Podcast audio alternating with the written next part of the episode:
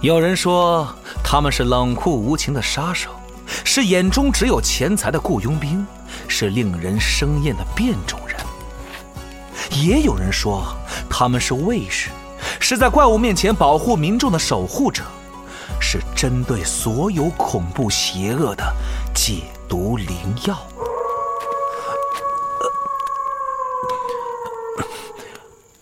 嗯，不过我认为啊，至少单说杰洛特，他呀就是个有点自大的普通人，并且有时候呵呵相当冒失。就拿丢剑这事儿来说吧，我的天哪，那可是猎魔人之剑啊，他怎么就那么随便的？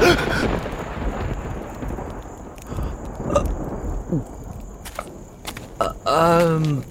总之不管怎么样。丢剑这事儿足够我笑话他半辈子的。另外，还有件事儿我实在是想不通，他怎么就那么愿意和女术士们纠缠不清啊？叶尼弗难道还不够他喝一壶的吗？还是说，猎魔人天生和女术士会产生奇妙的化学反应？哦，没准这个能当成一个全新的课题来研究，标题就是。论猎魔人和女术士，闭嘴吧，丹德里恩！波兰国宝级奇幻文学，游戏巫师系列原作小说，安杰伊·萨普科夫斯基原著，《猎魔人》卷八，风暴季节，正版有声书现已独家上线机核网及机核 App。猎鹰丢失了眼眸，狮子丢失了利爪，而杰洛特丢失了他的双剑。他还能力挽狂澜吗？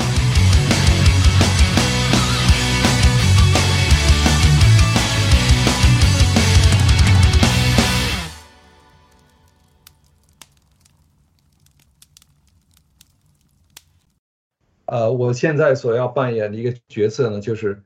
尽量的协助索尼的娱乐的部门，能够跟国内的各个部门、各个机关。建立一个更好的一个关系，相互之间建立更好的理解，争取呢能够把更好的游戏的、和电影的、和音乐的、和其他的我们业务的内容介绍给国内的我们的用户。如果不是事先知道，你恐怕很难想象刚刚的声音来自一个日本人。但对于广大的中国游戏玩家来说，可能很容易猜到刚刚说话的人是谁。是的。他就是天田五人先生。作为曾经的 PlayStation 中国的负责人，这几年他在玩家和 PlayStation 中国之间构筑了一道桥梁，玩家们也因为他而更加熟悉和了解了 PlayStation 中国。二零二二年四月一日，天天五人先生正式调任索尼集团公司，负责在华搭建和统筹以娱乐业务为核心的对外公共关系职能。配合相关团队支持索尼集团在国内新业务的发掘和拓展。从2013年 PlayStation 国行业务一直到今天，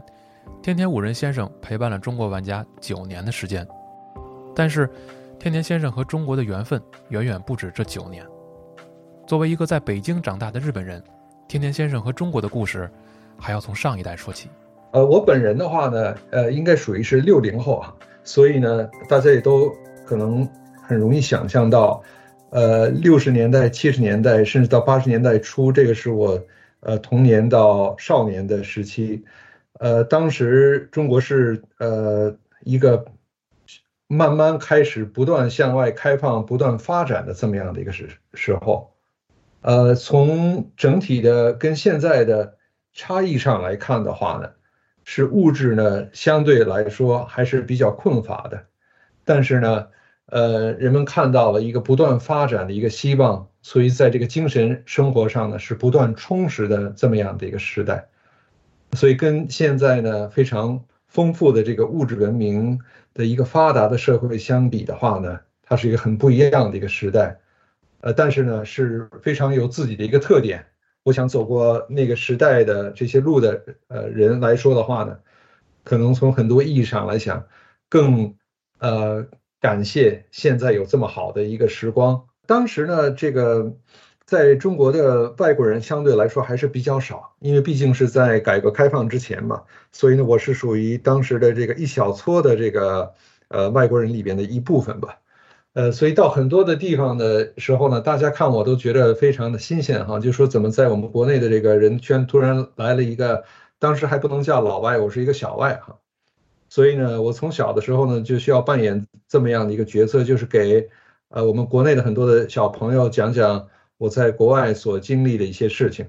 然后呃回到日本去之后呢，又给在日本那边小朋友讲讲我在中国的这个经历。所以一直呢是要扮演一个向对方去解释另一方的这么样的一个角色，而在这个里边的话呢，自己一直是有一个文化的挑战。这种挑战呢是一个内在的东西，因为对很多的事情，如果你拿起来就是觉得理所当然的，就时候你不会去往下一步去想的更深的哈，因为你要给对方解释一件事情，所以你对你要解释的事情如果不是很了解的时候，你是解释不清楚的。所以从小的时候就。呃，逼迫我自己，呃，要问很多我们当时在国内非常熟悉的这个十万个为什么哈，对很多的事情为什么是这样，为什么不是那样？所以呢，一个是要不断的去问问题，不断的思考；另外一个呢，是要扮演两个文化或者是呃里边和外面进行交流的这么样的一个角色。五人书的父亲天田修平先生是中国国际广播电台日语部的专家。他也是新中国第一批从事日语广播的日籍播音员。自1963年来到中国后，他和妻子两人一直生活在中国，担任日语广播的工作。天田修平先生曾受到周总理的接见，并入围了新中国六十年最有影响的海外专家候选人名单。家庭的环境对五人书造成了很大的影响。从小开始，他就意识到，自己想要构建一座在日本。和中国之间的桥梁。我当时呢，在家里是讲日语，然后走走出家门之后就得讲这个中文了哈。呃，因为我的父母呢，他们是嗯，都是在呃研究生毕业之后开始工作以后才来到的中国，所以他们两个人的中文都不是特别的好，所以经常呢，除了他们工作的翻译之外的话呢，呃，我和我的姐姐呢都要在外面呢帮他们做一些翻译哈。那在这个过程中呢。呃，我自己就是感觉到的一件事情，就是很多的呃事情的话呢，呃，并不是说呃你完全是不能够理解的。如果你能够把这个事情讲清楚的话，呃，对方还是非常能够理解你的啊。那我父亲呢是在呃，包括我母亲也是这样，在这个工作中呢，他们是扮演了这么一个文化的桥梁的作用。所以呢，这个也是在我们的日常的生活中，慢慢的给我和我的姐姐也变成了一个。扮演文化桥梁，并本身呢，并不是一个，呃，很有负担的事情，觉得这是一个理所当然的事事情，而在这里面，你能够得到一个非常，呃，好的一个成就感，或者是一个满足感，就是当你把双方觉得很不清楚的事情讲清楚的就时候的话呢，你就觉得你做的这件事情就特别的有意义哈。我觉得特别的是在中日两国就之间呢，有着很多的这种呃历史交交往。和这个文化之间的这个呃相互的呃沟通的这个环节上呢，有很多的东西好像我们非常清楚，但实际上呢也并不是那么的清楚。而这个时候呢，就特别需要呢有这么一些人或者一批人或者更多的人去扮演这么一个相互呃交流的呃这么样的一个角色。当时我我上北大的是在一九八六年哈，就当时允许这个国外的人考大学的时候呢。只能有呃三个这个选择，一个是文学，一个是历史，还有一个是哲学哈。那当时呃我的姐姐她是上的北大的历史系，呃所以呢我就想是不是应该学跟她不一样的东西哈。那哲学对于我来讲是一个太深奥的这东西了。后来我想那是不是文学是一个非常好的这么一个窗口？因为文学呃虽然是一门艺术啊，但是它能够接触到很多种。呃，广泛的这个领域，所以呢，我就选择了这个呃文学。和很多人一样，大学的四年对于五人书来说是十分难忘的。天天五人在北大认识了很多的朋友，见到了来自全国乃至世界各地的人，也是第一次见识到了世界的宽广。如果可以，呃，让我去解释，在我的人生中到目前就来说，我自己。觉得是呃最高兴或者最快活的一段这个时间里边的话，北大的这个四年绝对是其中的一个，呃，能够上是最快活或者最高兴的那么一段时间。那为什么这样说的话呢？就是从中学走到大学，大家可能都有这么样的一个经验哈，觉得是一个从呃自己的原来的一个阶段，完全进入了一个跟社会更加紧密的接触的这么一个新的阶段。因为在北大的话，你要住校嘛，所以呢要离开自己的家庭，这个是一个你要从自己的家庭走到社会的这么一个阶段的转变哈。另外一个的话是接触到来自全国各地的呃各种各样的这个学生。那我本人呢，虽然是一个外国人，但是我一直是在北京就长大的。当时在国内的这个旅行呢，呃，也非常的少，所以基本上接触的都是北京的这个文化啊。所以大大家听起来我讲话可能也有一些这个京腔哈。呃，到了北大以后呢，就是来来自全国各地的学生都有机会接触，同时呢，呃，当时也有很多的留学生，这留学生呢又是来自这个全球各地的，所以呢，突然从一个自己很熟悉的北京的。呃，这么一个环境，走到了一个接触到全国，甚至到，呃，跟不同的这个文化的人能够有接触的这么样的一个，呃，学校的一个环境里边，这一点对我感触就特别的深哈。所以呢，突然有了一个开眼界的这么一个，呃，感觉。第二点的话，北大呢，大家也知道哈，这个校风，呃，我想相信现在可能也是这样，是一个非常包容的、非常开放的，而且呢，它是，呃，非常鼓励。大家去相互之间把自己的意见给表达出来，去做出一个自己的选择的这么样的一个学校的校风。所以在这里边，我接触到了不仅仅是非常优秀的教师，而且是很多非常优秀的学学生。呃，这个对一个青年来说，去进一步拓宽你自己的这个思维的这个面积啊，然后对一些事情进一步的去思考，进一步的去判断，呃，这是一个非常重要的一点。嗯，所以呢，从整体的这个学校的环境和学校的他给这个培养人才里边的一种这种精神哈，学校的这种精神这种风范，都是给我的呃留下的印象特别的深。同时呢，也可能是奠定了我之后在自己的这个走入社会的时候，职业发展的或者自己的这个人格上，呃，都有很深的这个烙印哈。我希望呢，呃呃，现在有一点。嗯，真是希望在北大的时候，就是更活跃一些，或者是更多的学一些的东西哈。但是这个都是后话。但是从整体的人生经验上来说的话，呃，在北大的四年是我人生终生难忘的，呃，非常有意义，而且我自己也是觉得非常精彩的四年。一九九二年，天天五人在完成了自己在美国的进修之后，回到了日本。他还没决定好自己要做什么工作。而那时候的索尼正好在招聘，于是他就申请进入了索尼。没想到这一待就是几十年。呃，实际上呢，我毕业之后的话，我先去的美国，在这个加州伯克莱的分校呢是进修英语和呃经济学。呃，之后呢是回到日本呢，是加入到索尼哈。进索尼呢是一个非常偶然的这么一个机会。我在回到日本准备去呃就业的这时候的话。当时呃就业的话有两种的就方法哈，一个是，呃到了每年的这个呃应届学生呃会毕业的这时候的话，要根据自己的学校去跟各大公司去联系呃，然后呢去应聘。还有一种呢就是这个社会的应聘，社会的应聘当当时采用的方法呢就是有各种各样呃关于这个招聘的杂志啊什么的。那我呢？呃，当时是进了一个书店，买了一个就杂志，然后这个第一页呢就有索尼的这个广告，那个广告上就说呢，哎，呃，我们想这个招聘，呃，希望做国际业务的人，而且呢，就是各种各样的这国际业务都有。我后来想一想，自己呢虽然是一个日本人，但是我从上学到毕业一直都是在国外，所以呢。呃，对于我就来说的话，与其是说做日本本国的国内的业务，倒不如说应该去做国际的业务，是不是对我自己更合适？所以呢，我就去，呃，应聘了索尼。当时我还应聘了其他的几家公司哈，但是这个几轮应聘下来之后的话呢，我觉得索尼的这个人事给我的印象就特别的好哈。呃，一个是这个，呃，当时应聘的那些女孩子都特别的漂亮哈。第二个呢是这个整体的。呃，公司呃给学生的呃一些交流的态度也好啊，这种呃解释也好，都非常的清楚。后来我就想，哎，是不是在这么样的一个公司里边，我去开始工作的话，能够呃给自己的呃过去的一些经验去添加一呃一些新的这个成分啊？呃，所以呢，就是这么样的一个契机呢，就进了索尼，然后一下子呢就干了好几十年，就是这么样的一个经历。因为天田五人在中文、日文和英文三种语言上都十分精通，在进入索尼三年后，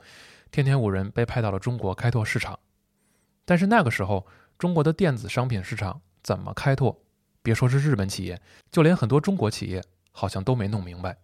我我刚开始在索尼的时候呢，呃，前三年是给当时的索尼集团的这个 CEO 啊，哈，给他担任这个在他跟日本经济界的呃一些来往的一些行政助理啊，是这么样的一个去工作。那之之后的话呢，我转到了这个民用产品的呃国际呃事务的这个营销的部门，那呃就是我们现在所说的这个产品营销啊。呃，当时呢就来上海，呃，工作了几年，后来呢，呃，又调到了这个呃北京，呃，就之后的话呢，又有一个偶然的机会调到了美国，所以呢，就是在我这个呃索尼的前半期的这个呃人生里边的话呢，等于是我上学和工作、学习、生活的这个三个国家都经验上了，一个是在中国，一个是在日本，一个是在美国。呃，给索尼工作的时候的话，应该是九十年的九五年到这个，呃，九七年是在上海，然后九七年到二零零一年是在北京哈。当时是一个国内开始开放，然后不断的有国外的这个产品涌入到国内的这么样的一个阶段，所以呢，当时索尼也是有很多的这个产品哈，呃，准备拿到国内来，所以需要呢。做很多这种产品的这种营销啊也好，或者说是打开渠道也好，这么样的一个初期的呃拓展业务或者是开拓呃步伐呃开拓道路的这么样的一个工作，所以很多的事情呢，呃都是没有任何的前面的经验可以遵循的，都是要靠自己去想，自己去尝试，然后呃慢慢的在这个经验里边去叠加呃迭代。然后去拓展一一条路，是这么样的一个阶段，所以我在当时在上海工作的时候的话呢，负责是从上海到南京，就是是呃上海到江苏的啊这条呃很很重要的一个商业渠道的一个开拓。我当时记得就是每周呢都是周一在上海开完会就之后，周一的下午就坐着绿皮火车，先从苏州就开始这个。呃，苏州啊，无锡啊，常州啊，镇江啊，这个一条路，最后是到这个南京啊，然后呢是周五，呃，晚上又坐绿皮的火车再回到就上海哈。那到每个这个市场的这时候的话呢，需要跟这个呃当地的这个经销商打交道，然后了解一下这个现在这个市场上上一周的销售的情况，要把这些数据啊，这当时都是用这个笔录嘛，给它抄下来啊。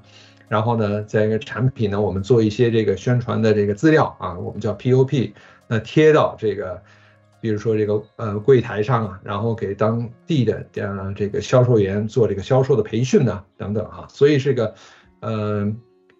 一条龙的这么一个服务，呃非常的辛苦哈，但是作为一个呃进入社会时间并不是那么长，还在于不断的呃。理解和学习销售经验的这么一个人来说的话，当时这种呃市场促销、市场营销的这种就工作的话呢，给我奠定了一个非常好的理解产品和理解这个呃什么是销售、什么是这个渠道关系等等啊这方面的知识的这么一个经验啊。当时索尼刚刚进入中国，遇到了很大的困难，为了开拓市场，天天五人以北京为据点。在十六个城市到处跑，他亲自上阵，打开了索尼在中国的市场。我们做的很多的这个产品，呃呃，线上就来看的话，那一个是视频产品，还有一个是音频的这产品哈。视频这产品的话，就是，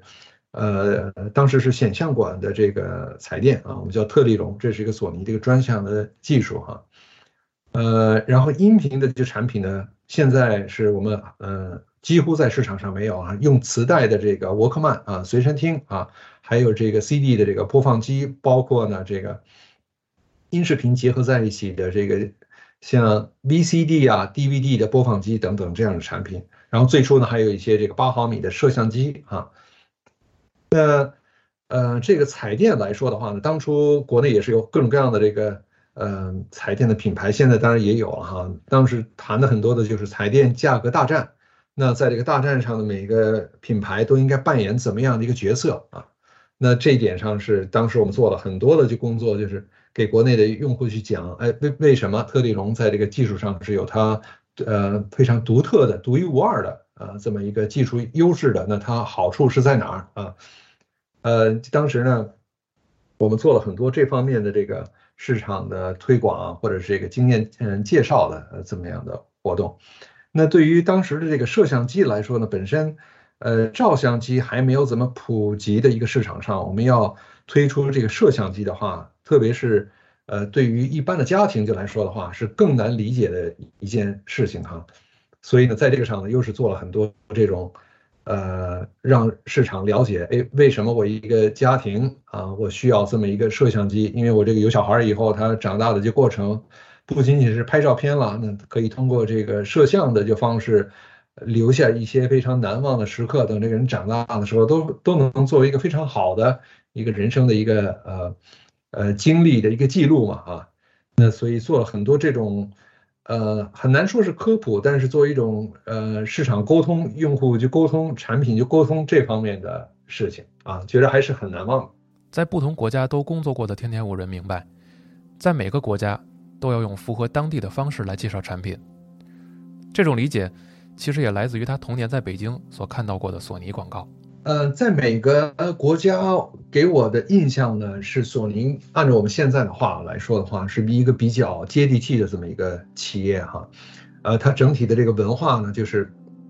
不仅仅是把在其他国家有的东西介绍给你这个当地，但是呢，是需要呃对当地的一些呃接受。和他的用户的一些需求做一个深层的理解，就之后才把这些个就东西用当地能够接受的一种语言、一种方式，呃，进行介绍。那在美国的这时候的话呢，我们也做了很多的这个市场的调查，很惊异的就发现了很多的美国人都不知道，比如说索尼哈是一个呃来自于国外的这么一个品牌啊，因为有很多的。特别是像这个电影啊，或者是音乐哈，我们都是用的当地的这个艺人，在当地拍片，所以呢，大家觉得这个是一个完全美国当地的这么一个企业。我觉得，作为一个品牌，你走到这一步的这时候的话，真正能够让这个品牌给当地的消费者带来他认为有附加价值的东西，而且并没有有一个外来感的这时候的话呢，这个品牌就能做的特别的成功的。可能这一点呢，也是在国内就来说，我们几十年一直所。呃，碰到的一个特别大的挑战，也是一直想做的一件事情哈。呃，我因为我是在北京长大的哈，给我印象特别的深的是什么呢？当时在北京的第一块这个户外的广告哈，是在呃王府井的北京呃北京饭店的旁边，呃现在呃就是东方广场的这一呃这一个这地方，后来在那个地方建了一个麦当劳，然后就是在那个麦当劳前边。嗯，是在一九七八年的这时候的话呢，突然有这么一个户外的广告，是索尼的这么一个就广告。我还记得，就当时跟我很多的同学一起骑这个自行车哈，我当时住在西城，从西城一直是骑到了这个北京饭店那儿，然后特意去看一下，哎，这个广告到底是什么什么东西？什么叫广告啊？这个是一个怎么样东西？那给我记得特别深深的，当时那个广告呢是有彩电啊，然后有一些这个呃。录音机的呃这么样的一个这广告哈，所以呢这个呃可以说从呃七十年代呃一九七八年就开始到现在，索尼在国内已经发展了好几十年，嗯虽然是取得了呃国内的一些用户的理解，但是我觉得这个呃真是一条。很长的路，我们可能还没有走到一个非常完美的这么一个境地，还要不断的努力，不要不断的去沟通，不断的去建立更好的这种交流。在索尼工作几年之后，天天五人选择前往美国就读 MBA，而在毕业之后，他却没有选择马上回到索尼，而是进入了一些其他的本土公司来锻炼自己。呃，在我职业发展的这个过程中呢，我一直是想，是不是。有一个机会，呃，走出自己熟悉的圈圈子，然后去了解一个全新的这个世界，哈，这个也是为什么我选择去读 MBA，而且选择的是在美国这个西北大学去学。当时我在美国的影视工作的时候，我的老板他是西北大学的这个新闻系的一个研究生的毕业生。那当时呢，我在准备去选学校的时候，他就非常呃坚定的跟我说，他说如果你要选择学校的话，在美国只有一所学校他值得去推荐，就是西北大学。呃，就所以呢，我我我在这个应应。业这个是叫应聘的还是应考哈？在这个时候我就没有任何的忧虑，就选择了这个学校。确实，这个学校从学生的组成来看，它的国际化的程度特别的高，而且呢，它是一个专门在这个市场营销和综合企业管理上非常有特色的这么样的一个学校。嗯，所以在这个学校学了两年就之后的话呢，然后有这么一个机会哈，嗯，不是在索尼之内，而是在索尼就之外。后来我在那个上做了一个选择，我就想，哎，这是不是这是一个非常好的机会，让我去看一看索尼之外还有怎么样的一个世界，有一个怎么样的天地？所以呢，就在呃战略咨询的这公司啊，呃国外呃一些 IT 的企业啊，还有这个呃新兴的这个呃做手游的这个游戏的创业型的企业哈，经历了这一下，那。呃，在这个经历了这一段就之后的话呢，在一三年的时候，非常有一个偶然的机会，原来我在索尼的跟我一起工作的一个老的同事啊，当然他是就当是比我大啊好多岁的这么一个就同事，他就跟我说，现在呢，这个所谓呃索尼的这个游戏机的部门 PlayStation 准备在中国国内呃开展业务，呃是不是感兴趣？呃回到这个索尼集团，然后帮着这个就索尼在中国开展游戏机的业务。那当时遇到的挑战呢，是大家都不知道应该怎么样做，应该怎么样着手，嗯，什么地方有切入点，什么地方有可能性，应该就怎么样做。所以呢，需要，呃，从零就开始。换句话说，还是一张白纸，呃，要需要自己去画地图。后来我想一想啊，那这么一个情况下的话呢，第一个，确实是一个非常大的挑战。所以呢，对于自己的这个职业，是一个。呃，非常好的这么一个机会去拓展，呃，一个新的可能。第二点，呃，游戏又是我自己非常喜欢的一件事情。第三点呢，中国又是我很熟悉的这么一个地方啊，所以呢，我当时就没有太多的犹豫，就呃决定回到索尼的集团，开始这个在 PlayStation 中国的这个业务的拓展。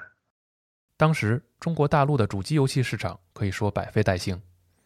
天天五人所面临的情况非常复杂，不仅有市场问题，同样也有政策问题。而面对着这些，天天五人不得不做出很多的选择，以及很多的妥协。呃，当时我们所看到的呢，是在自贸区有了一个新的政策，就是允许这个呃游戏机的厂商呃生产呃和营销。呃，游戏的游戏机和这个相关的业务哈，因为大家都知道，呃，在国内的话呢，这种游戏业务本身，呃，对内资外资很长的就时间是有也一个禁令哈。终于呢，这个呢是自贸区上海自自贸区的一个政策是可以做了，所以大家都非常的欢呃欢喜哈，就觉得哎，终于呢我们赢到了这么几天，可以进入到这个市场。但是呢，当时呢又遇到了一个非常大的挑战呢，就是对于国内的市场本身，一个是从政策上，还一个是从整体的这个呃商业的架构上是怎么一个情况，没有任何人有任何的知识。所以呢，我们要做的几件事情，第一个要。很仔细的去了解一下政策，什么什么事情是允许做了，什么事情还是不允许做，什么样的事情将来现在不允许做，将来可能会有啊这个放松的可能性啊。那这个是一一点，还有这一点的话呢，在就国内本游戏机本身的话呢，我们也间接的知道，确实是有一定的这个喜欢游戏机的这个用户哈，但是这个用户群大概这个规模是有多大的？他们在玩什么样的游戏，喜欢什么样的游戏，他们的需求是怎么样的？这一点的话，我们也不清楚。所以呢，是需要从零就开始去搭建一个自己的这个商业体系的同时呢，要了解客户，了解这个市场，然后跟他们去建立起这个交流和这个商业联系的这么一个机制啊。嗯，还有一个呃一个更大的一个挑战呢，就是当时在就国内是手游是不断升起的呃这么一个阶段，所以呢，我们也是想，哎呀，如果要是在国内去做游戏的产品的话，非常重要的一个环节就是，你不仅仅要把东西拿进去，而且还要有一些这些东西作为这个中国原生的内容提供给国内的用户们。这样的话呢，那要跟国内的很多游戏公司之间建立起一些商业的合作的关系，争取呢尽快的能够在 PlayStation 的这个主机的平台上有一些中国原生的。游戏或者内容，呃，做出来，所以呢，很多的事情呢，都是我们一点点去把这个线条给它捋出来，然后把这个，呃，可以说在一个白纸上先画几个点，然后在这个点上呢，一点点把这个线给连起来。那几个线连在一起的时候呢，就变成一个面积了，是吧？所以呢，是一点点，然后在这个面积上画好就之后，再往上去涂颜色，就像我们画画一样，所以是这么样。一点一点、一点点去给它摸索出来一条事情。对于中国玩家而言，这个突然出现的中年日本人，中文说得好，经常在各种活动出现，总是笑眯眯的，非常的亲民。这种线下的活动让天天五人给中国的主机玩家留下了非常好的印象，人们也亲切地叫他“五人叔”。我觉得游戏本身的话，虽然很多呢都是在线上做交流啊，但是这个线上做交流的时候，你永远看不到。用户真实的表情，呃，所以对于我们来说，或者对于我本人就来说，我很注重的一点就是能够跟玩家就之间，呃，和我们这个商业合作伙伴就之间能够建立起一种面对面的这种交流的呃关系和交流的机制。你你更了解了这些用户，更了解了市场，对呃，在内部做很多商业判断的这时候。决断的时候都是非常的有帮助的，所以我很在意，而且呢也这个认同能够跟用户、跟这个商业合作伙伴就之间这种面对面的交流和从中所能够得到的这个信息的反馈的价值。呃，所以这一点的话，呃，从刚开始就是一直我呃呃努呃努力的去做的一件事情，而且我个人呢也相对来说比较喜欢做这种交流吧。虽然在这个过程中的话呢，肯定是有一些好的事情，然后有一些并不那么这个，呃顺心的事情。那经常呢，就是玩家有的时候见面的时候还要吐吐槽啊。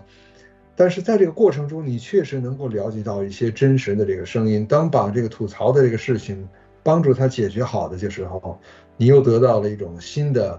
这个成就感和一个满足感。这个又回到我童年时候、小的时候、长大的时候。我自己虽然不是在就工作，只是在生活中所获得的这种满足感，就是你把很多呃不了解的情况，让对方变成了解了，沟通好了，这个时时候呢，你等于是帮助这个人做好了一件事情，而那个人非常满足的这时候，也是你自己觉得非常有成就感的时候，所以我很在意，而且也。很喜欢做这方面的工作，虽然不是一件很容易的事情，但是，呃，这个几年做下来的话，自己还是觉得很快活的。虽然在这个就中间的话，呃，头发越来越少，然后从黑就到白，这个皱纹也越来越多，但是还是觉得非常呃有成就，而且是自己很满足的这么几年吧。不是说奉承话哈，非常感谢国内的呃这些主机的玩家们啊。那为什么这样说呢？实际上，跟很多的呃大群体或者呃大规模的这些玩家相比的话，主机游戏的玩家相对来说，在国内是一个比较小众或者一个小规模的这么一个群体。但是这个群体的话，我我觉得有一个非常好的这么一个氛围哈，就是大家非常喜欢把自己的想法很坦诚的讲出来。而且呢，你在遇到很多困难的时候是非常理解的。为什么这样说呢？因为确实在他们开始接触主机游戏的这时候，当时，呃，这些主机游戏的品牌是不能够在国内开展官方的这个商业活动的。所以呢，这种抱团取暖啊，如果我能够用这么一个比喻去形容这个情况的话，就变成了主机文化初始在中国的这么一个文化的一个基础。所以呢，大家对我们所遇到的各种各样的困难，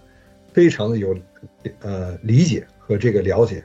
而在这样的情况下的话呢，他在很多的这个呃交流上的话，能够给我们提出非常好的一些这个建议，而且呢是把一些需求也非常很好的能够坦诚的跟我们讲出来，而且这个团体的话呢又非常的抱团，所以呢我们在一起一起讨论一些事情啊，能够得到这个及时的这个反馈，而不是说相互之间只是在。网上要骂一骂啊，或者这个相互之间去去讽刺一下哈，这种东西也非常的少，所以这个也非常帮助我们能够在第一时间呢接触到几个国内的这个用户，就之后马上在这个身后呢就有十几个、十几个，就之后又有这个几十个啊，这样的话呢，能够一点一点把这个业务给它呃联动起来。当然了，这个发展的过程呢是一个。呃，循序渐进，呃，并不是一个非常呃爆发性的增长的这么样的一个过程。这个也是就为什么呢？我还记得，呃，最初在这个呃接受集合采访的这时候，我给大家讲的一件事情，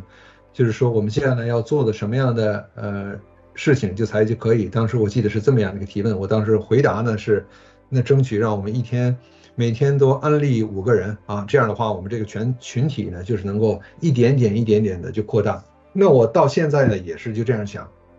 所以呢，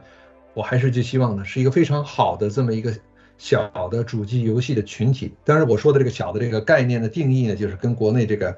PC 端的游戏啊和这个手游的群体就相比啊。但是呢，我们如果能够保持一个非常好的这么一个氛围，非常团结的这么一个氛围的话。一点点、一点点，不断的把这个我们的群体扩大的时候，总会有一天我们会碰到这么样的一个情况。哎，我跟一个人谈游戏的时候，我谈的不是手游的事情，不是 PC 端的游戏的事情，我谈的是一个主机游戏的话题的事情。我想到那一天呢，就是时候呢，真正的我们才能够看到哈，哎呀，呃，通过我们几年的努力，主机游戏呢，在这个中国呢，真正的是。有一定的规模了，然后是生根了，然后慢慢发芽，也不断的去去发展。尽管愿望很美好，但是对于玩家来说，实际上刚刚上线的 PlayStation 国行还是有着很多的问题。这些问题大概可以分为两类：一类是硬件相关，另一个则是软件相关。我们来国内开始业务的时候，最初的呃用户问的我们几件事情啊。第一个是硬件的一些事情，那这个的话，呃，我想我就不用说的很详细了，就大家都知道我想说的是什么事情哈。然后第二件事情要求的很大的或者很多的呢，就是关于这个游戏本地化的事情，因为呢，主机游戏长期以来没有在国内有这个官方的发展，所以呢，很多的游戏国内的这个玩家的话呢，都是玩的是外文的这个。所以非常惊奇的就发现呢，呃，我在这个寻访店面的时候啊，很多的这个朋友们呢，哎，还能够讲几句日语啊，然后呢，这个，呃，而且呢，讲讲的都是跟游戏就相关的。后来我就觉得很奇异，我说，哎，你这个，你你是在哪儿学的这个就外文的还是什么？他说，哎，不，我就是为了玩这个游戏，我就是硬逼迫我自己学的这个就日语。哎，就现在我连这个动漫我也能够就看得懂了，等等等等。后来在跟游戏的玩家们交流的时候，问需求，他们谈的很多的事情，或者是非常常见的一个提问，就说：“哎，你这个游戏能不能有中文版？而且不仅仅是中文繁体版，是中文简体版啊。”这个呢，呃，我们就把这方面的需求，实际上在很早的时候反馈给了这个游戏开发和制作的这部门，嗯。然后呢，我们在那个期间呢，在这个其他的地方呢，也组建了这些专门翻译的这些团队啊。当然，中间也利用了一些在第三方的这个外包的这个服务，所以呢，能够让呃 PlayStation 在一个比较早的时间，或者说国行业务开始比较初期的这么一个阶段呢，就是能够有更多的呃中文的游戏提供给我们国内的玩家。毕竟嘛，这个主机游游戏。它不仅仅是一个很直觉的东西，而确实是需要去理解这个内容。而在这个理解内容上的话呢，文字语言是一个非常重要的，呃，这么一个手段。所以呢，能够有这个中文的游戏，能够有汉化的这东西呢，就变成了我们在开展大中华区也好，这个中国国内也好业务的一个必须。而这样一做的话，不仅仅给这个用户，同时给我们内部的游戏的制作的这个呃单位团队和国外的一些开发商呢，就是奠定了一个业务的基础。就是说，如果你要是把这个产品，呃，有意向拿到大中华区，或者是有意向甚甚至拿到国内的时候，中文化是一个必须的一条路，而不是说是一个可有可无的一件事情。从二零一七年开始，索尼开展了一个前所未有的计划——中国之星。这是索尼中国本土的一个尝试。索尼会选择一些中国的独立游戏开发者，帮助他们制作、发行和宣传游戏。现在这个项目已经做到了第二期，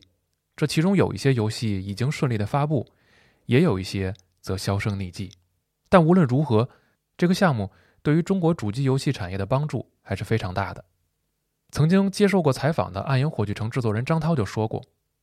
中国之星不仅帮助他的游戏在中国宣传，更重要的则是让这个游戏可以走向世界，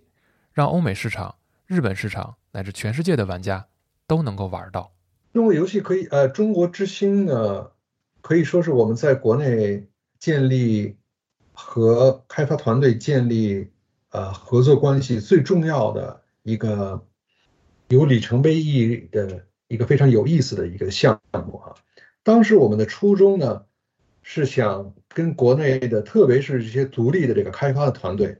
和呃有一些资源，但是呢需要跟国外的主机游戏平台进行对接的这些团队和公司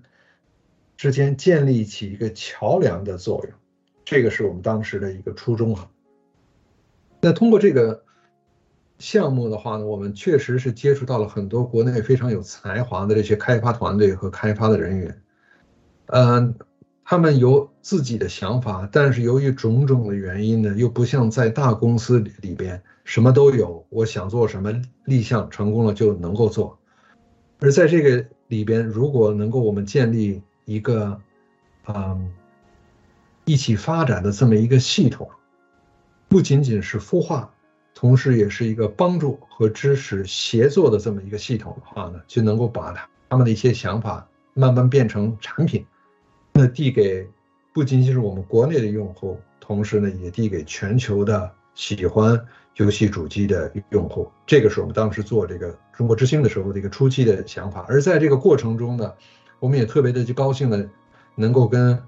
比如像这个虚拟引擎啊、Unity 啊，还有一些中间件的这个就公司啊。呃，建立了很多这个商业联盟合合作伙伴的这么一个关系，能够帮助这些团队一起去做他们希望的这个产品。所以呢，这个项目也是非常，呃，有中国自己的特色吧。实际上我们在国国外的话没有类似的项目，只有这个中国有。所以呢，跟我们 PlayStation 国行业务的这个发展。路径是很相像的，它没有一个可遵循的一个模式和一个方法，所以，怎么样去找这些团队？那以怎么样的标准去做这个筛选？然后在开发过程中可能会碰到怎么样的困难？然后碰到这些困难的时候，我们应该怎么样去跟他们建立这个呃互相支持的这么一个关系？怎么样做后期的这个跟进？所以从游戏立项。游戏的开发制作，到后期的这个游戏的发行以及之后的发展，这个是一个一整套的这么一个关系。而在这个这里边的话，非常有意思呢，它又不是索尼内部的一个开发的项目，它是一个外部的开发的团队配匹配我们内部的一些资源，然后在索尼的这个 PlayStation 的平台上，有些游戏我或者说绝大多数的。游戏都是第三方的发行的公司在 PlayStation 平台上做发行，那这个又是需要一套啊匹配或者说是合作的这么一个系统，所以从头到尾是一个全新的项目。那我们这几年做下来的话呢，我觉得，呃，我个人觉得还是一个非常成功的。通过这个项目，很多的国内的游戏开发的创作者呢，初步了解了。怎么样在 PlayStation 的主机平台上做游戏、开发游戏？而我们国内的用户呢，除了能够看到国外的或者这个国内的这个大品牌的这个公司的游戏以外呢，终于呢在主机的平台上能够建立一些见到了一些独立制作人的非常精彩的这个游戏啊。呃，所以从这个层面上就来看的话，确实我觉得这个项目本身的话呢是做的非常有意义。二零一八年之后，游戏版号成为了所有游戏厂商要面临的一个重大问题，而和手游相比。每个月主机游戏的版号却少得可怜，有的时候四五十款游戏能有一两个主机游戏的版号就已经是很难得的了。理解政策，适应政策，这也成为了 PlayStation 中国的新挑战。这一点的话，我想可能是所有的公司都面临那个非常大的挑战哈。我非常能够理解，呃，主管部门对整体市场的一些呃认识和他的一些呃要求啊。确实呢，在国内的这个市场的发展里边呢，是有各种各样的这个现象的，呃，所以呢，在这个现象的前提下，它出台了一系列的这个政策，那 PlayStation 呢也是呃一步步的去对应啊各方面的新的这个要求哈。但是总体来说，我一直持有这么一个观点，我现在呢也是非常坚信这种呃观点，是怎么样的一个基础呢？是第一个呢，一定要。发展一个产业的时候，呃，一定要百花齐放，这个百家争鸣。换句话说的话，我们是需要各种各样的这个产品内容去丰富这个就市场的。这个就时候的话呢，那能够做到呢，是需要有一个多样化的产品的这个组成和内容的构成。那我们当然是非常希望能够看到，在国内能够有更多的主机游戏的版号能够批出来。为什么就这样说呢？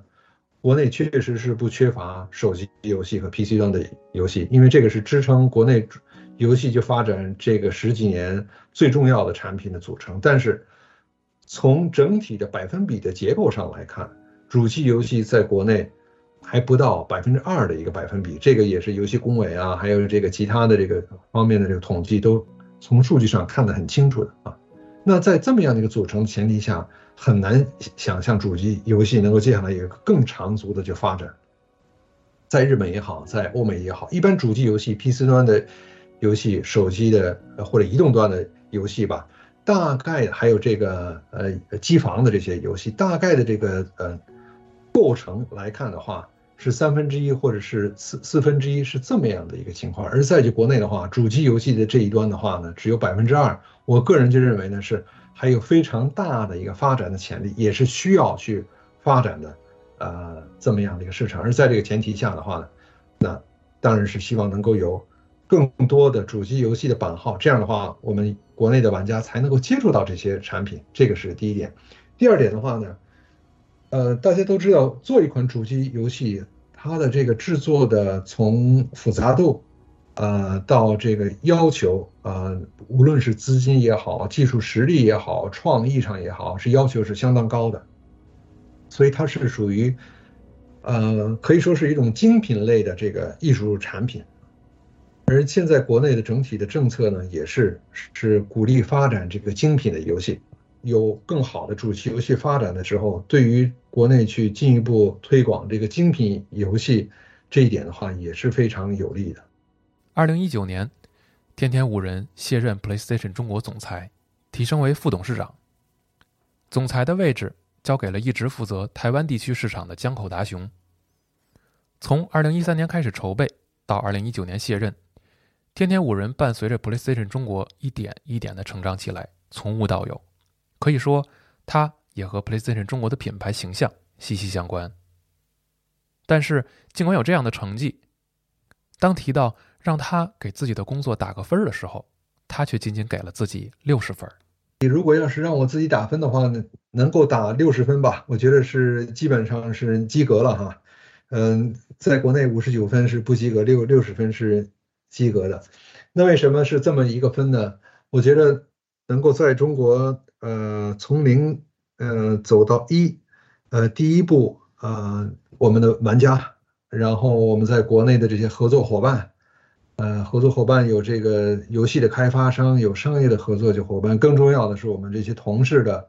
一起很好的配合下，起码是把游戏主机 PlayStation 的这个主要的产品带到国内来了，而且呢，我们也基本上形成了在国内发展的一个基础了。我觉得，呃，这个几年我们所做的这个事情，如果能够做一个总结，是这么样的一个，呃，从零迈到一了，就是完成了这个任务了。那这个呢是，呃，一个算是考试及格了吧？啊，呃，我自己是这样就认为。但是为什么还差四十分呢？我自己觉得，实际上还有很多的事情呢，可能我们有机会。呃，再迈一步，再争取一下能够得到的，但是呢，确实我们本身自己的这个力量或者这个能力的局限吧，没有能够做的那么的满意啊，所以呢，还是比较给自己一个刻薄的评分会比较好一点，所以呢，就是在这里面要减掉四十分了，所以这么一平衡就下来，我觉得六十分的话，呃，是我现在的。给自己一个打分吧。对于用户来说的话，他在自己的身边找到了自己想玩的这个游戏，而且有了什么事情的时候，他能够找到跟谁直接对话的这么一个渠道。那对于这个游戏的开发商就来说的话呢，他能够在自己的身边有一个主机的平台，随时跟他保持联系，让他了解主机游戏的情况，而且能够协助他进行游戏的就开发。那对于我们商业合作伙伴就来说的话呢，起码原来是一个不正规的商业的渠道，现在呢通过做国行，我们建立了一个很正规的一个商业配合的这么一个经营体。这样的话呢，不仅仅是能够给他带来游戏的内容，而且有这个硬件的产品和这个相关的服务，这样在他的这个商体里边呢。能够接触到更多的游戏的玩家，也能给给他带来更多的商机。所以从用户，从我们的合作的伙伴来看的话，这个都是一件非常好的事情。当然了，这个对于索尼、对于 PlayStation 来说的话，通过开展国行的业务，我们能够第一时间的了解国内市场的脉搏，我们了解用户的需求，商业界对我们的需需求。这个对于我们今后把这个 PlayStation 在中国的这个业务呢变成全球业务不可缺少的一个非常重要的组成部分，这个是一个关键的一步。如果没有这一步的话，很难能够想象今后我们在全球进一步去拓展主机游戏本身可能性的时候的话，去去绕过这么一个市场，这个是不太可能的。从现实上来说，全球的来看，中国是最大的游戏的就市场。我觉得认为。对于任何一个商家就来说的话，这个都是非常有魅力的。但是这个魅力和挑战总是一个硬币的两面一样，挑战就在哪儿啊？对于政策的很好的把控、理解，然后在这样的环境下，怎么样去拓展自己商业的可能？怎么样跟当地的用户、跟当地的这个创作者结合在一起？这个都是挑，呃，一个全新的挑战。所以，挑战机遇。这个总是在一起的。我觉得，在这个国内的市场做任何的事情，最大的魅力呢，就是这个机遇也有，挑战也很大。怎么样去做一个非常好的平衡？这个是一个非常难的一个课题。天天五人已经伴随 PlayStation 中国一起走过了九年的时间，中国的游戏市场也已经有了天翻地覆的变化。手游的强势崛起，游戏精品化也日渐成为主流趋势。主机游戏这种品类似乎在优势上越来越不明显了，但对于五人书以及很多很多的玩家来说，主机游戏依然无可替代，而这也始终是它一直前进的动力。嗯，在国内有一点做的特别好呢，是这个商业化，呃，包括这个手游就在内哈，它的这个呃付费的跟付费相关的一些这个呃商业结构的一个打造。和很细节的这些规划和运运维都是做的非非常的好哈，但是从主机游戏的这个观点来看，我觉得最后游戏需要的非常大的一点呢，还是需要进一步这个提高呢，就是游戏本身的这个策划和这个游戏性和游戏的这个故事是不是能够讲的特别的好。而在这一点上的话呢，也是主机游戏特别有特点的一点，就是怎么样把我自己一个非常好的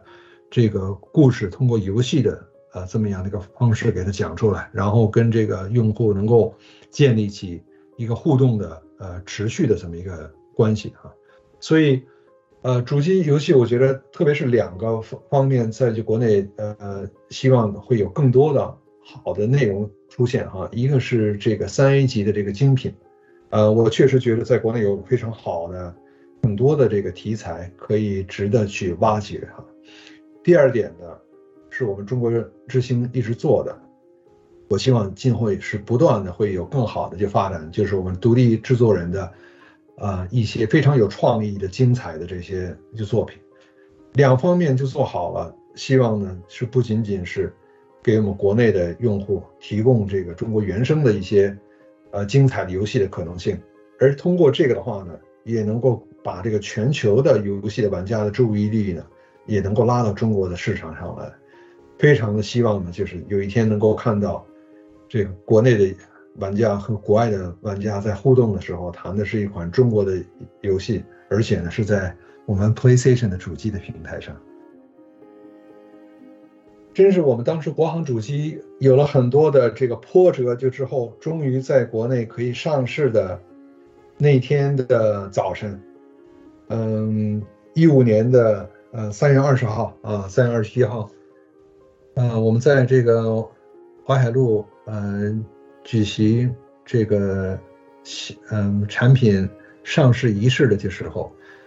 还没有到那个店，我就是坐车到索尼直营店，就看那么多人在那个我们直营店前面，当天还蒙蒙下了小雨，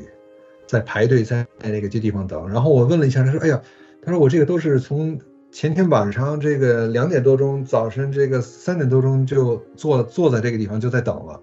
当时就让我觉得特别的感动，因为大家也都知道哈，就是我们国行上市真是，